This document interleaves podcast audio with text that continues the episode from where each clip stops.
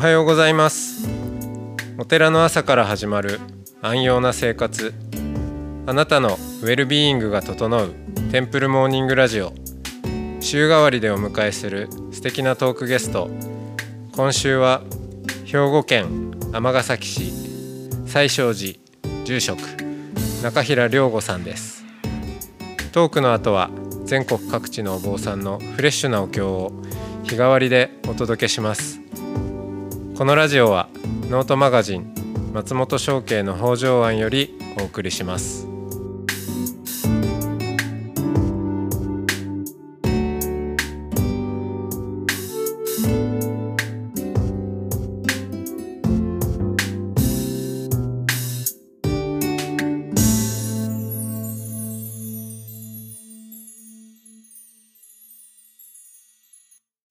おはようございますおはようございます。はい今日も中平良吾さんとおしゃべりをしていきますはい、よろしくお願いします。お願いしま。すいやー、はい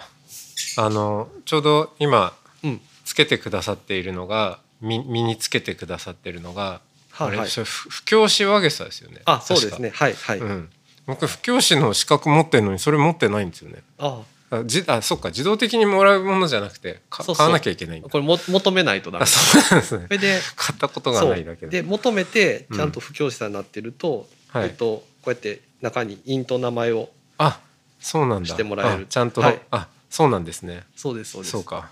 あの今までその仕組みを知らなかっただけでした。ちょうど今、ちょうどこの前に布教師さんの研修会があって、はい。そこでちょっと講義を担当してたのであ、そのままこれをつけてるってはいいうはい形になってます。じゃあそのノリで、はい。ぜひあの浄土真宗。浄土真宗うんとは何なのかとかっていうのもあれですけどうんそうですね。で僕さっきのその浄土真宗っていうはい。ところとはずれちゃうかもしれないんですけど、松本さんがはいさっきその昨日のね最後に全財童子の武道って言ってこうね道を求めていろんな人に話を聞いていくみたいなことになぞらえられたっていう話がなんか非常に面白いなと思っていて僕その宗教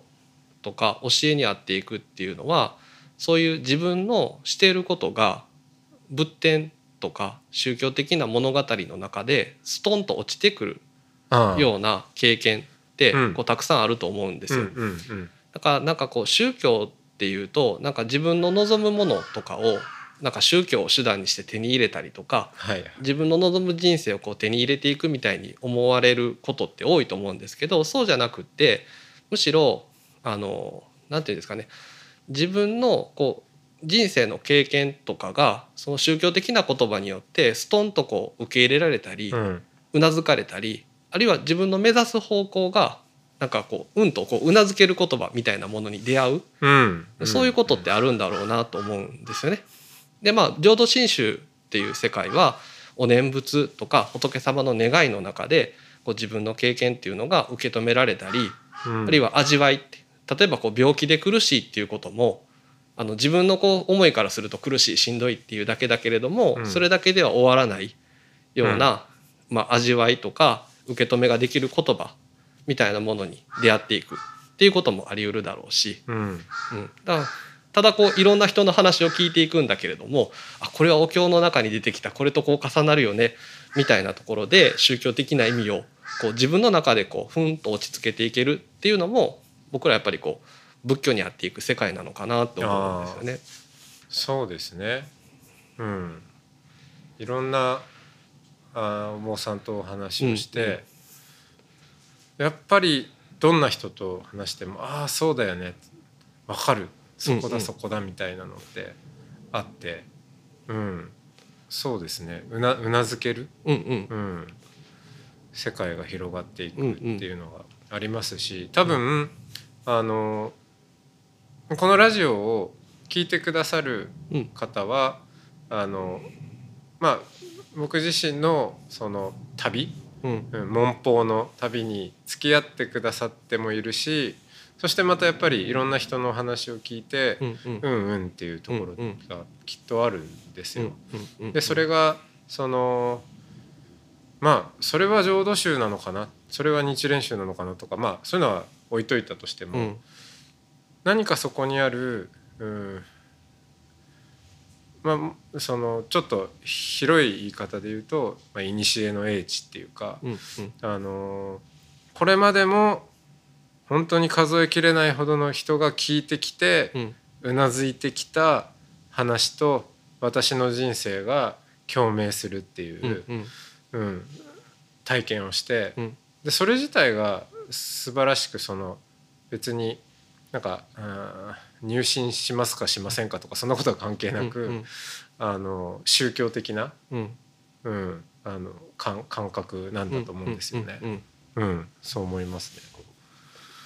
仏典って面白いなと思うんですけどさっきのね自分が勉強してきたみたいな話とこう重ねて、うん、そういうこう経験っていうか思いみたいな話をするとあのなんていうんですかね膨大なんですよね仏典ってそれこそこう電話帳みたいな分厚さのテキストで、うん、細かい文字が書いてあるのが、まあ、あの基本的なものだけでそれ100冊分ありますみたいな「はい、大正大蔵経」っていうね、はい、テキスト 仏教のテキストまとめたものがあるんですけど、まあ、およそそれ全部漢文なので読めないんですよね、うん、一生かけてもなんか読み 読み切った人もいるのかなと思う電話帳100冊ぐらいとかね。うん。そ うですね。ねもうそれ以外にもあのまだそうやってこう本国って言ってテキストにされてない仏教の書物があって、だから仏教って何かあった時にそれこそこうお釈迦様が説かれてからその言葉をこう受けて解釈したものがまた言葉になって、でそれをまたこう解釈されたりとか、違う解釈が出てきたりとかしてこう膨大であってで仏教って何かなって考えた時にあの自分一人が生きて自分一人がこう経験してきたことに対してこう言葉を重ねていくよりもなんかその歴史の中でずっと生きてきた人とか、うん、それからその人が聞いてうなずくことができた言葉みたいなものがそれだけ膨大にこう残されてるっていうことは、なんか自分が100年やそこそここう経験して思ったことみたいなものって大体その中にあるやろ っていう思いがあって。そうですよね、うん、でそれはその自分で編むよりも、うん、先ほどの話からするとうなずける言葉に出会っていったり、あるいは自分のこう経験とか人生をよりはっきりとうなずける形とか見える形で語られてる言葉。逆にその言葉に合うことで自分の人生とか思いとか経験とか、あるいはこの生きてる世界の見え方みたいなものもなんかこうはっきりとさせてくれる言葉に出会っていく作業なんかなと。でそれを仏典というかこうお釈迦様の言葉とか祖師の言葉を通して出会ったりとか受け止める作業をしていくみたいなことが、うん、まあ、僕の中ではこう一つの研究でもあったし、うん、えっと、仏教っていうことがそのお釈迦様とかその解釈を通してずっとやってきた営みなんじゃないかなとは思うんですよね。うん、だからなんかこう協情的に こんな風に考えろとか見ろとかって言われるともうその時点でこうもうすぐ降りちゃうっていうかしんどくなるんですけど、そうじゃなくってなんかすごく豊かな世界がお経の中にはあるのに、うん、なんかもっとそれを何て言うんですかね、うん、自分のこう世界とか言葉を豊かにする形で会えてないっていうことがすごく世間の中に多くてもったいないなと思ったりしてますよね。うん、うん、そうですね。どうしても、うん、特にこう宗教って言ってしまうと、うんうん、その何か教義があってそれを、うん、まあ半ば強制インストールするというイメージで捉えられることもあると思うんですけどそうじゃないと。そうそうそうそう。うん、そのうなずきっていうのって面白いなと思って、うんうん、えー、うなずくって首がこう動く動作であり、あのー、だから体のことなんですよね。うんうん、でどうしてもその競技的なとか、はい、理解するとか、うん、あの解釈するとかっていうふうになっていくとこう理知的な、うんうん、うん、理性の、あのー、分野になっていくわけですけど、うんうん、そうじゃないと。うん、これはでもその、まあ、不思議なことでこれはこの「テンプルモーニングラジオ」の隠れた取材でもあるんですけど、はいはい、声で届けると。うん。でまあ仮に文字になってたとしてもまあでも声かな。あの意味うん。以前のうん。うん音とか、何かうんそういうものがこの言葉を通してやってるんだけれどもその言葉には、うん、あるんじゃないかと。うんうん。だからその言葉を受けた時にうなずうなずきを持って受け止めるっていうことはうん。それはあの頭で受け止めてるんじゃないんだろうなと思ううん思うわけですよ。これはどうなんでしょうね。どこどこがどこで受けてるんですかね。ああその言葉や声の受け皿っていうか、うん。受け止めのそう。それはどこかっていう。そう。そのうなずくっていうことが出てくるっていうのはこれ頭の話じゃないんだろうなと思っていて、そして特に、えー浄土真宗はその法然上人から、まあ、親鸞上人っていう、うん。その流れの中で、えーどんな人でもその何かその能力とかうん。スキルとか、うん。まあ、それこそ文字が読めるとか読めないとかうん。難しい、えー言葉や概念を知ってるとか知ってないとか関係なく、うん。えーまあうなずいていけるうん。世界があるんだよっていうことですもんね。だとするとやっぱ頭じゃないんだろうなとうん思うんですよ。うん。でもそれがまたこう言葉を通じてなんだかんだ言って言葉を通じてなされているやり取りされているっていうのも面白いなとは思うんですけど。うんうん「南無阿弥陀仏」だって一応言葉の形をとって、えーいるわけで。言葉の宗教であるようでいてでもやっぱ実はあのほら今時だとこうマインドフルネスとか、っていうこう流れの中で座禅禅宗は座禅があるからこう身体的プラクティスがあって、うんえーまあいいよねじゃないですけど、こう浄土真宗のお坊さんが、まあ、はい言ったりすることもあると、い、やでもそうじゃないと浄土真宗も実はかなり身体的な、うん。うん、あの宗教なんじゃないかっていう感じもしてるんですけど、そこら辺はどうですか、ああ。うん。これ聞いてる皆さん面白くなるのかなと思いながらこう聞いてたんですけど、うん。いや難しくなりすぎないかなと思ってたんですけど大丈夫です。大丈夫でしょうね、はい、あのな 中身を聞いてないんで大丈夫。僕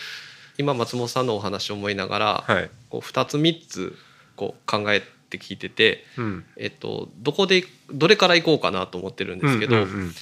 一つはそのうなずくとか教えを受けていくって浄土真宗の立場は、うん。やっぱりこう全部生んだ仏のお念仏っていう世界なんだと思うんですよ。うん。だからあこう受けたんやとかこう考えたんやっていうふうに自分の言葉で言語化するんじゃなくって、うん。なんかこう全部生んだ仏の味わいみたいなものの中に、はい。こうひ開かれていくせ宗教世界ってこう言語化するとそうなるのかもしれないんですけど、そううなずきとかこう言葉をどうやって受け止めていくのかっった時にもう生んだ仏が全てっていうような味わいの世界って浄土真宗の中ではこうあるんだと思うんですね。うんだから受け念仏っていう言葉があって、ありますね。でお説教とかご法話聞いてありがたいなと思ったら、うん聴衆が「生んだ生んだ仏」ってこう口から念仏がこぼれ出てで出てるその生んだ仏がまたそのなんかね味わいとか感動になってその場に伝わっていくっていう世界があって、我々浄土真宗っていう、まあ、あの受け止めてる教えの世界からするともう念仏っていう,、うん。こうそれだけでこう全てがこう伝わっていったり受け止められていったり味わいになっていく世界ってあるんやろうなっていうのがこう一つ。うんうんう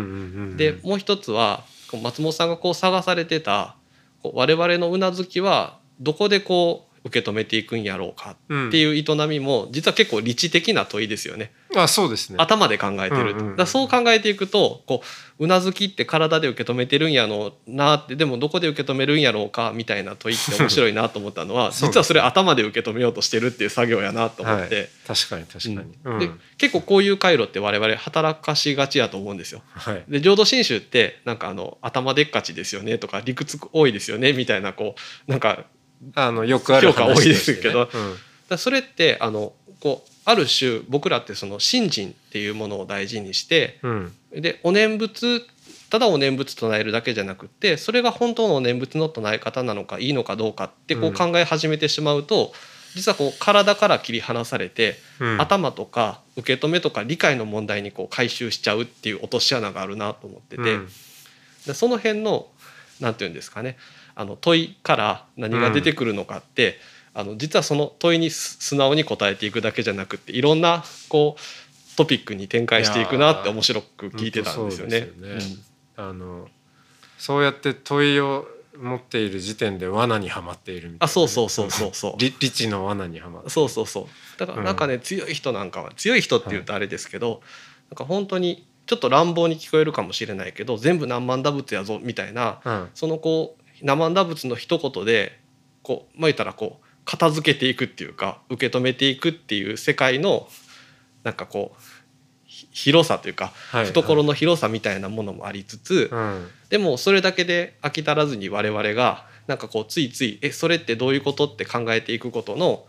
まあ言ったら意味と落とし穴みたいなものってうん。両面あるなって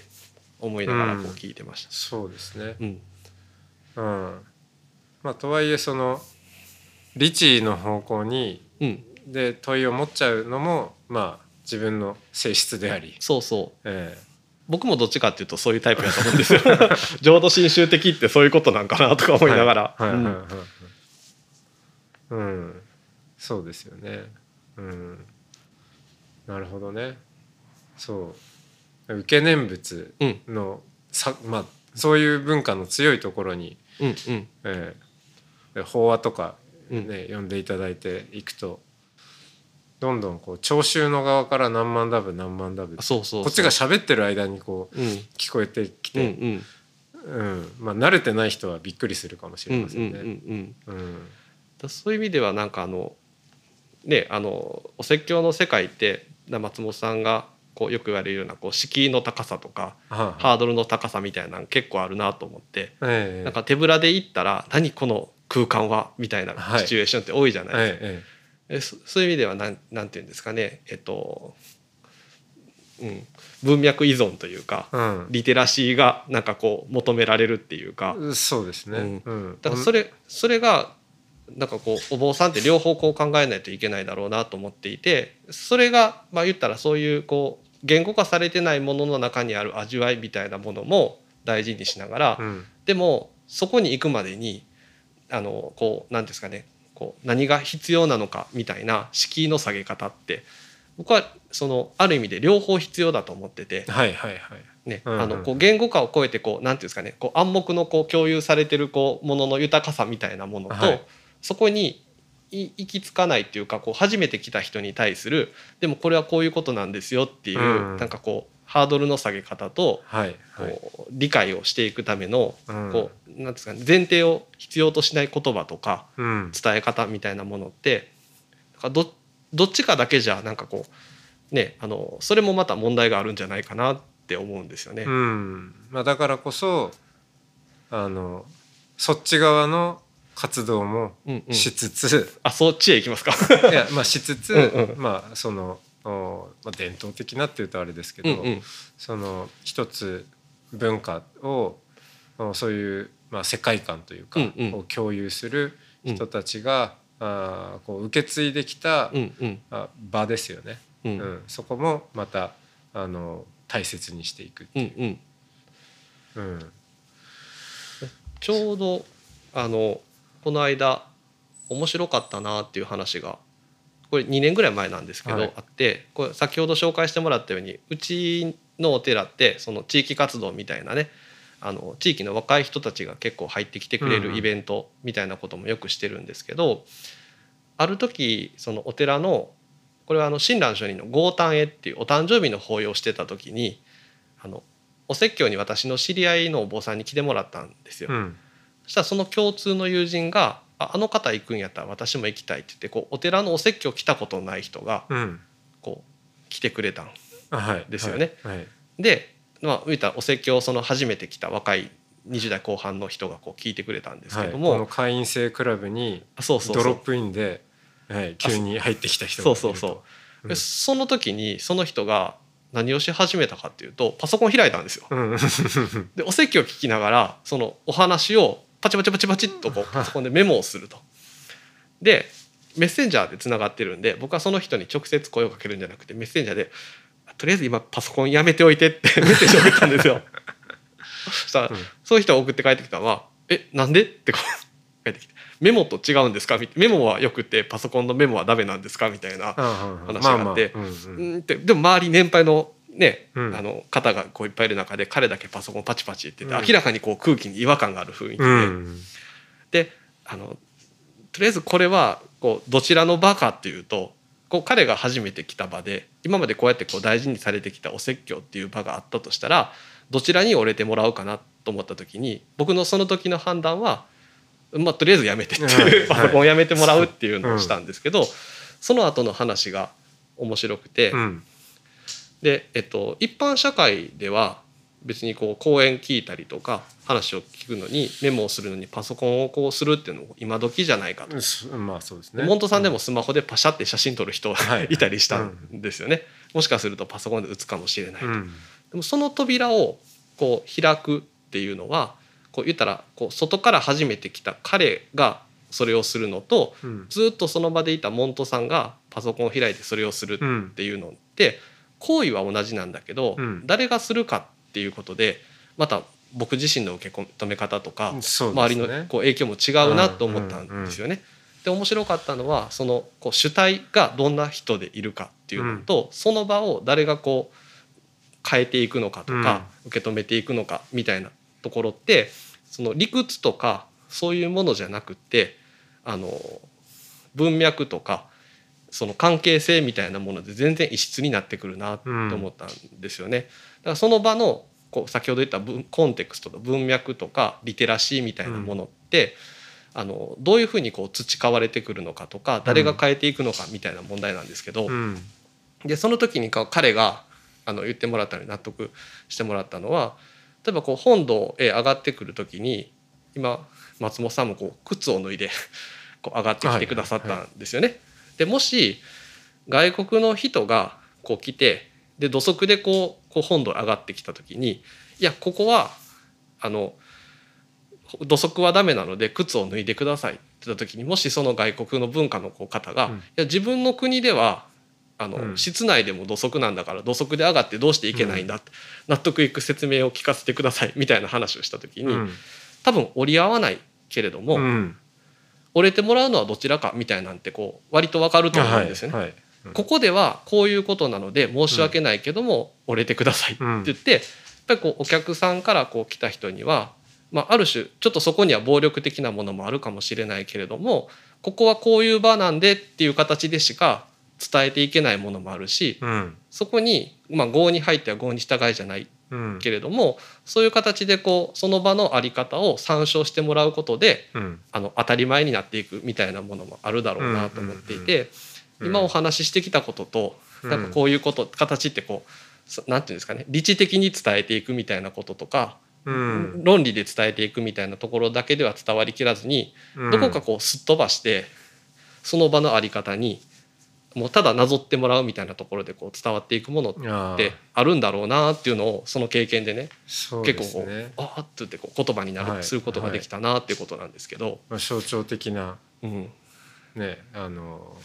場面ですよね。面白い経験でしたけどね。なんかお説教の場面でパソコンを開く若者がいるっていう。うん、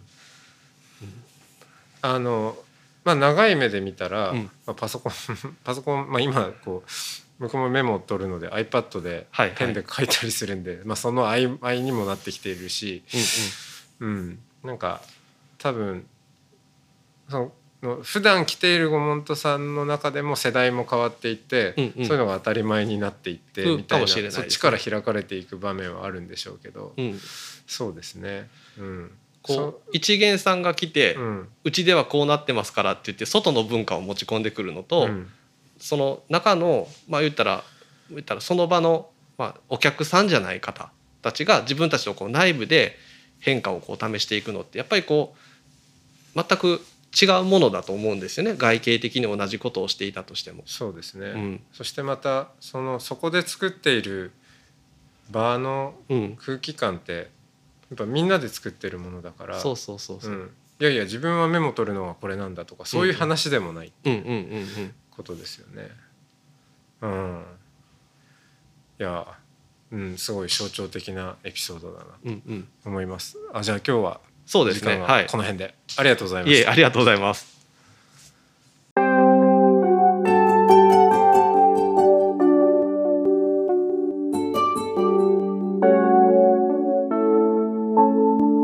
ここからは音の巡礼のコーナーです全国各地のお坊さんのフレッシュなお経を日替わりでお届けします登場するお経やお坊さんに関する情報はノートマガジン音の巡礼をご覧ください。トークゲストへのメッセージやお経の感想などもノートマガジン音の巡礼ウェブサイトのコメント欄でお待ちしております。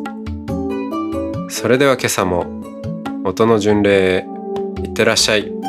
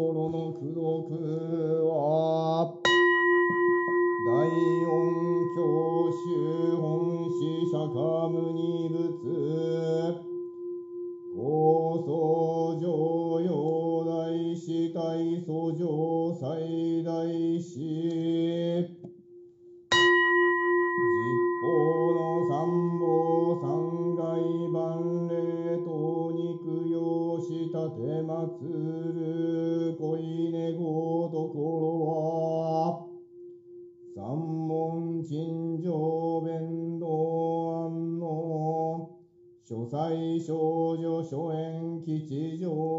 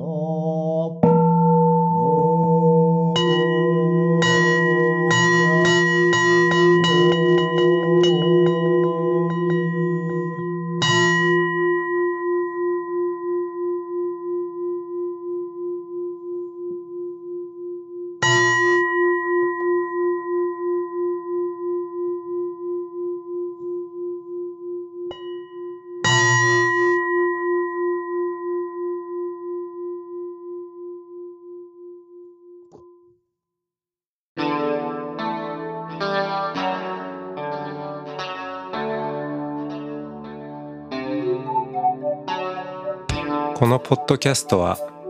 ノートマガジン松本紹圭の方丈庵よりお送りしました。お経コーナーはノートマガジン音の巡礼のご協力でした。ゲストへのメッセージや番組の感想などはそれぞれのノートのコメント欄にてお待ちしております。それではまたテンプルモーニングラジオでお会いしましょう。